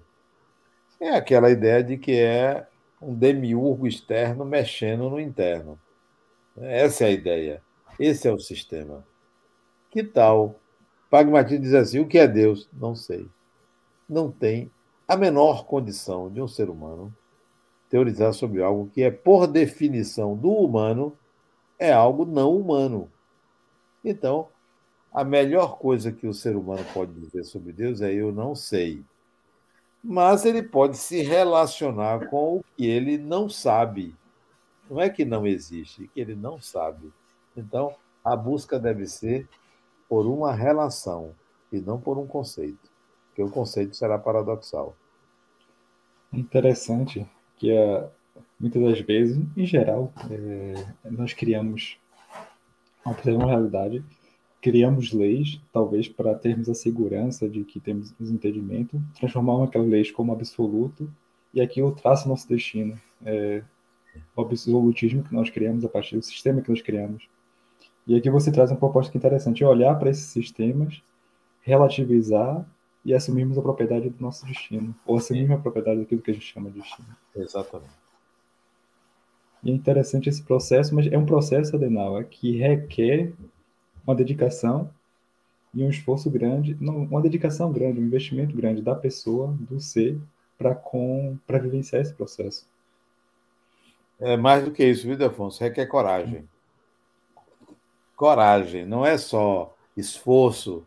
Será que você tem coragem de abandonar aquilo que lhe dá segurança? Aquilo que estrutura sua mente? Aquilo que diz assim, eu não estou ficando doido? Será que você tem estrutura, coragem de dizer, eu vou seguir carreira solo? Será que tem? É coragem. É, é interessante, né? Até fica até um, um, aviso, né? É que sim, que é, um, é uma posição de certa forma solitária, porque você passa a viver uma vida desprezo de leis que te garantem, né? Que você assumir que aquelas leis absoluta e garantia dava certas garantias para o ser. A gente perde essas garantias desse pressuposto que a gente estabelece e a gente perde também um ser que vai controlar o nosso destino há tempos essa... atrás, há tempos atrás, não sei precisar quanto tempo, eu me senti só. Isso não foi só fisicamente, não. Tinha gente em casa. Tá? E chorei, porque me senti só. Chorei como qualquer pessoa pode chorar, né? Sim, requerendo uma companhia diferente, algo que preenchesse. E eu cercado de afetos, não, não faltava afeto, nem pessoas queridas próximo de mim, mas estava faltando alguma coisa que eu não sabia explicar me fez me sentir só e chorar. E aí eu escrevi sobre isso. A saudade de um lugar, uma pessoa, uma situação é, que eu não, não me lembrava qual era. Eu estava com saudade de algo que eu sabia que existia, que eu já tinha sentido, e naquele momento a falta me fez chorar. Saudade de Deus, saudade de uma pessoa, saudade de uma vida. Era uma saudade. Depois eu. É, isso durou alguns minutos, talvez uns 10, 15 minutos. Depois eu fui, digamos assim, consolado por uma voz dentro de mim que diz: Poxa, mas você tem tanta coisa, você tem tanta construção, você tem tanto prazer, tantas coisas lhe preenchem. Aí aquela voz, assim, como se fosse um amigo te lembrando de coisas, foi me consolando e aí eu voltei ao normal, né? Então, é, nós é, temos uma caminhada solitária e a gente tem que estar preparado para essa solidão. Porque você vai mexer com todo o seu modo de ver, seu modo de ser, né? É preciso ter muita coragem para enfrentar essa solidão. Né? Solidão da alma, solidão do espírito. E aí, Helena, é feito essa. Esse é o processo, né? Você falou agora do processo. Mas uma vez que a gente entra nesse processo, também dever, haverá ganhos para o espírito, né? Quais são Sim. esses ganhos que você vê? Rapaz, eu, eu não sei quais são, mas o que nos espera para além disso deve ser algo maravilhoso, porque, olha, uma experiência que eu tive agora de manhã. É, minha filha e meu genro vieram do Rio passar é, um mês aqui na minha casa, férias e tal, e trouxe as gêmeas, duas garotinhas de dois anos e meio. E eu levantei hoje de manhã, as gêmeas levantaram, meus, meu genro também, nós fomos aqui para a porta da casa, né? Eu moro num condomínio. E as duas gêmeas saíram correndo tal. Ele me disse assim, poxa, que coisa maravilhosa é ver minhas filhas. E disse assim, esse é o amor. Isso é amor. E aí eu concordei com ele. De fato, falando, isso é amor. Olha elas duas correndo. E as duas gêmeas estavam correndo aqui fora. Né? Isso é amor. Ele disse: é, é amor. Eu amo é, essa minha vida com elas. E eu sei o que é isso. Então, essa é uma experiência de você é, ver uma vida né, viver uma sensação de prazer e de amor. Ora, isso é possível aqui, agora. Imagine o ganho disso futuro. Eu não sei o que é que nos reserva como coisas maravilhosas a serem vividas. E eu sei que certamente será muitas coisas tão boas quando você admirar uma filha, uma neta correndo na rua. Então, eu não sei os ganhos, são muitos, inimagináveis para mim, mas deve ser algo, algo não, é muita coisa, a diversidade está na natureza, deve ser muita coisa maravilhosa que vem pela frente. Adenal, eu acho interessante que e eu vejo um ganho enorme só o fato de você poder falar, como você disse agora, eu não sei. É, não sei. perder a, a pressão de ter que saber. De... Ter que saber, não, não é. sou obrigado a saber, não é. tenho que saber, não tenho certezas. Uhum. A única certeza já... que eu sinto. Isso já vejo como um ganho enorme, não é? Essa, é distensionar essa necessidade de ter que saber, de ter que viver uma vida tensionada na criando sistemas, criando ideias e perde o saborear, como você disse aí agora. Sim, sim. Eu acho, eu acho, eu nem acho isso humildade. Para mim é uma realidade. Isso é uma realidade. Eu não me obrigo a, a saber e ter respostas prontas para nada. Porque chega a uma certa altura da sua vida que você deve procurar ser verdadeiro com o que você sente, com o que você é, para que você não crie uma imagem falsa de si mesmo e vive em cima de uma imagem falsa. Né? Eu tenho minha, minhas limitações e elas vão aparecer naturalmente, né? E, outra coisa, eu não me sinto responsável é, com o saber do outro a respeito do que eu digo. Eu não tenho que corresponder. Eu tenho responsabilidade pessoal e coletiva, mas eu não me obrigo a ser um arauto, um guru que sabe tudo, que responde tudo ao que todo mundo pergunta. Não, eu não quero esse lugar, porque esse é um lugar, como você colocou, ele é um lugar, no mínimo, ingrato, né? É uma, uma negação de si mesmo, né? Então, eu acho que a gente chega aqui, fecha a nossa conversa sobre esses temas e vamos agora terminar conversando com o público que está assistindo a gente é, trazendo as perguntas que eles colocaram no, nas mídias sociais.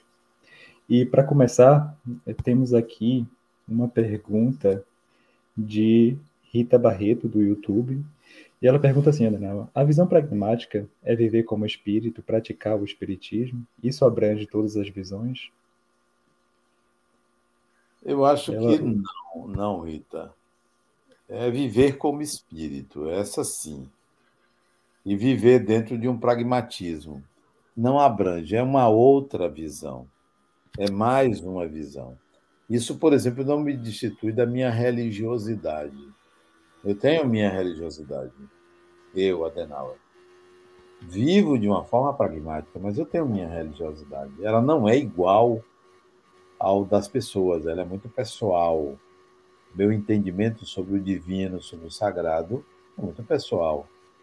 É, o pragmatismo ele é mais, ele me acrescenta e também me contribui para uma religiosidade, eu diria, mais pessoal, mais pessoal, porque eu prego a religião pessoal. Né?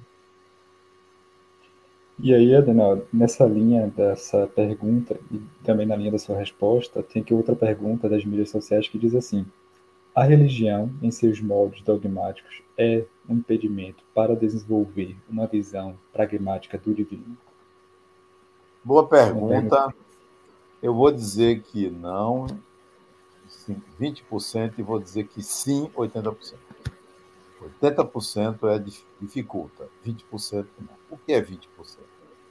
A visão religiosa, ela oferece uma base Sabe o foguete? Ele, ele sai de uma base. Ele tem que sair da base. Ele não pode ficar na base. Ele vai ao espaço. E lá, aquele, aquele ponto de apoio dele, ele não vai precisar mais. Ele vai pousar de outra maneira, com trem de pouso ou com paraquedas. Ele não vai descer da mesma forma. Ele não precisa mais daquela base. Então, a religião serve como uma baliza mas que você vai ter que abandonar. Mas não é possível você não tocá-la. Você precisa dela inicialmente. Desde que você amadurece, você tem que abandonar a religião coletiva. Obrigado pelo que você me ensinou. Entendi. Agora está na hora de eu seguir meu caminho. É igual alfabetizar-se. Todo mundo é alfabetizado.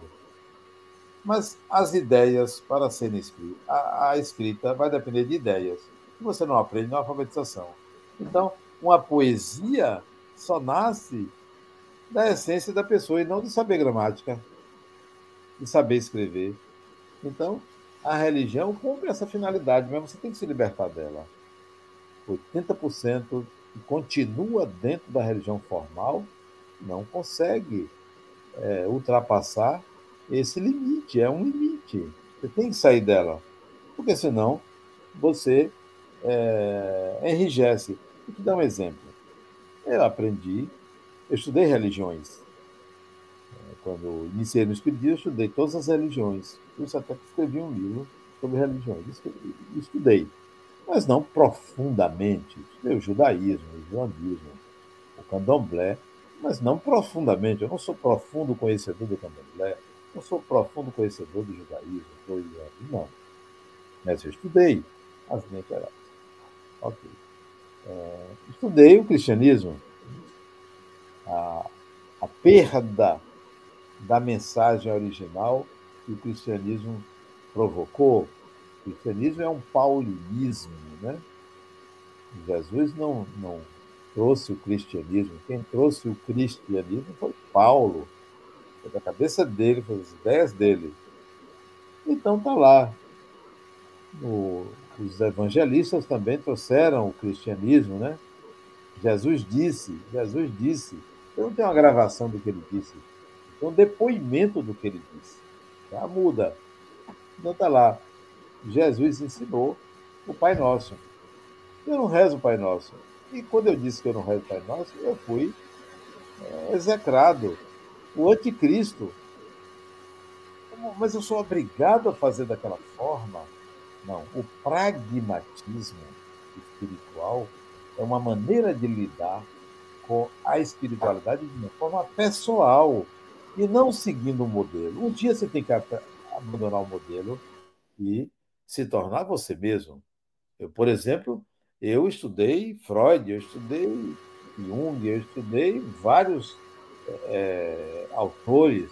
Hoje eu não me declaro exclusivamente junguiano, embora seja a minha formação mais, mais é, robusta, mas eu não sou só junguiano. Hoje eu pratico uma outra psicologia que inclui Jung e contém muito de Jung. Então, um dia você tem que deixar aquela base e construir sua própria é, religião, ou essência, ou ideia. Né? Interessante, Nara, que isso se aplica não só na religião, né? é, mas em, nas diversas visões que a gente aplica, não só na religiosa, mas na científica, e às vezes na forma de lidar com a vida. Né?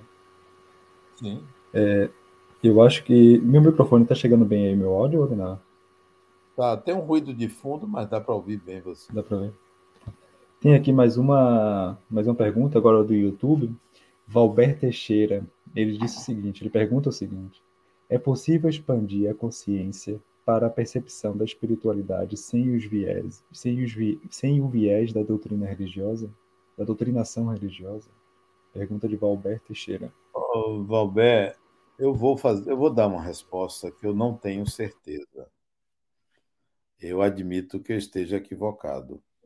Olhe bem, eu creio que não é possível você expandir a consciência sem passar pela doutrinação religiosa, sem passar pela, não é permanecer nela. Eu não tenho certeza disso, mas eu quero crer que não possa. Não possa. Eu dou minha resposta como parcial. Talvez possa, mas eu não sei como. Porque eu entendo que o conhecimento religioso é um conhecimento transcendente. O conhecimento científico, empírico, ele é imanente, ele está ali restrito a alguns limites. E mesmo a fé, mesmo a doutrinação religiosa, ela leva você a transcender, a ir além, mesmo que para uma narrativa enviesada. E é preciso ir além. Vou te dar um exemplo eh, de Dioniso. Dioniso é o deus da transformação. Dioniso é filho de Semele com Zeus. E Dioniso, ele tem uma, digamos, uma base na transcendência. Tudo bem que é pelo vinho, pelo álcool, mas isto é interpretado como a necessidade do ser humano transcender. Então você pode dizer assim: o, o sujeito que usa um entorpecente transcende. Sim, ele sai da consciência, mas sem uma condução, sem uma baliza. A religião é, se propõe essa transcendência com a baliza. Faça, um dia você abandone ela, a baliza, e crie sua própria baliza. Então eu digo que eu ainda acho que não é possível transcender sem orientação religiosa, mas dou a mão à palmatória se alguém encontrar um argumento diferente. Eu não vou contrariar, não, eu vou dar razão, se for consistente esse argumento. Afinal, temos aqui mais algumas perguntas. É, deixa eu fazer aqui a seguinte, que é uma pergunta do, das mídias sociais. Posso entender que a visão pragmática é uma visão prática na transição entre estarmos religiosos e termos religiosidade para sermos um espiritualista sem qualquer religião? Essa é a pergunta das mídias sociais. Me pergunte de novo aí, porque eu me perdi dentro da pergunta. Eu já pensei em outra coisa e me perdi. Diga aí. Outra vez, uma pergunta longa. É, posso entender que a visão pragmática é uma prática na transição entre estarmos religiosos e termos religiosidade para sermos um espiritualista sem qualquer religião? Essa é a pergunta filosófica das mídias sociais. Acho que sim. Se eu entendi bem, a transição de ter uma religião para a religiosidade, sim. O pragmatismo contribui para isso. Desculpe, contribui para isso. Essa é a proposta. Você não precisará de uma religião quando você alcançar a consciência da sua imortalidade e, sobretudo, ter uma ideia da sua designação pessoal. Aí você não precisa de religião. Não vai precisar. Eu concordo. Pronto, Adenal. Vamos aqui para a próxima, então. Próxima pergunta. Como desenvolver uma mediunidade pragmática a partir dos princípios discutidos aqui Outra pergunta das mídias sociais. Como desenvolver? Primeiro, não tenha medo. Vá às últimas consequências com o fenômeno mediúnico, porque você é espírito. Então, não tenha medo. Segundo, estude. Pegue o livro básico sobre mediunidade, que é o livro dos médios. É básico. Pegue ali e tenha uma ideia. Isso é primeiro e segundo. Não tenha medo, Estude o livro dos médios. E terceiro, experimente em você. Experimente. O que você sente? Queira sentir. Se teste. Não fique no discurso de eu acredito que se passou com os outros. Queira que passe com você. Então se teste. Esses três conselhos.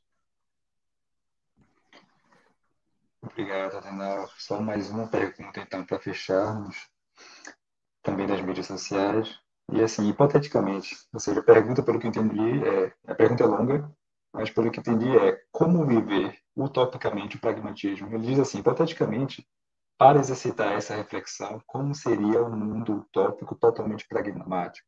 Tudo pensando exclusivamente ao sentido a trazer resultados práticos e nada mais? Essa é a pergunta. Eu creio que com o pragmatismo espiritual, eu não sei quem perguntou, Fulano, se você adotar o pragmatismo espiritual, você vai para excelência de performance. Você vai se tornar um melhor profissional, você vai se tornar uma melhor pessoa, você vai fazer escolhas baseadas no sentido da sua vida. Quem ganha? Você e toda a sociedade. Se você aplicar o pragmatismo social ou espiritual na sua vida, interessa você dar o seu melhor. Interessa você é, fazer algo que traga bem-estar a você e às pessoas. Se você olhar pragmaticamente a vida, você a torna espiritualizada, sem ser religiosizada, digamos assim, espiritualizada. Então, é um ganho enorme para você e para a sociedade a aplicação do pragmatismo social. O resultado prático é você dar o seu melhor em tudo que você faça. Em tudo. Dar o seu melhor. Ora, todo mundo ganha se você der o seu melhor. Imagine, você é empregado em uma empresa e você vai dar o seu melhor.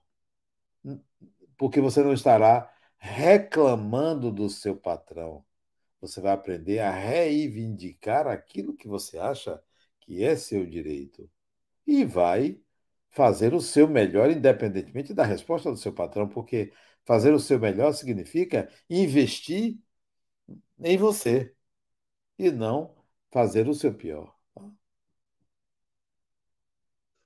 Obrigado, Adenal. Então fechamos aqui agora as perguntas das mídias sociais, do YouTube, do Instagram, e as perguntas que recebemos também por fora, pelo WhatsApp. É, e para encerrarmos nossa conversa, Adenal, vamos falar aqui para fazer uma síntese, deixa contigo fazer uma síntese das propostas que discutimos aqui hoje, é, falar novamente, deixar o pessoal que está nos ouvindo curioso para ler o livro que vem aí, que vai, você vai tratar com mais propriedade, mais detalhe esses temas aqui que a gente falou por alto. E também aproveito para convidar quem está assistindo para os próximos eventos ao longo do dia, que vai ser transmitido pela TV Harmonia, os eventos de amanhã. De certa forma, também esses temas vão ser direto ou diretamente abordados. Mas da minha parte, quero agradecer a todos que nos ouviram até aqui. É, agradecer a Denal pela oportunidade de conversar, Denal, sobre esses temas, sobre a temática, sobre desenvolver aqui, ampliar um pouco essa visão. E passo para ti agora, Denal, a palavra para encerrar esses trabalhos, agradecendo a todos que assistiram, as pessoas que esteve aqui também colaborando conosco para esse trabalho ser possível. E deixo contigo agora para a gente encerrar. Muito obrigado a todos e um bom sábado. Bom, eu que agradeço, Delfonso. Eu não pensei que poderia divulgar um trabalho dessa forma como você pensou, entrevista, a fala descomprometida. Eu não preparei nenhum material. É, então eu gostei, gostei de estar falando disso. E, e por que gostei também? Porque isso está fervilhando dentro de mim. Algo que está em ebulição dentro de mim. Né? Minha mente está é, envolvida por essa ideia do pragmatismo espiritual e que eu considero um ganho para o espiritualismo, para o espiritismo. Considero um ganho, sem nenhuma pretensão de querer mudar é, nem o espiritualismo, nem o espiritismo. Eu não tenho essa, essa, essa essas costas para fazer isso, esse quilate para fazer isso. Mas penso que nós podemos é, fazer um, uma sociedade melhor quando a gente olha ou se vê como espírito e enxerga tudo como pelo olhar do espírito. Penso que isso é um ganho.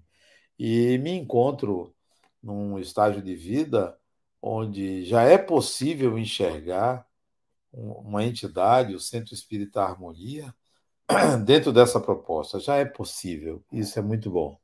Vamos ver se a gente consegue fazer isso. Obrigado a você, obrigado a quem me assistiu.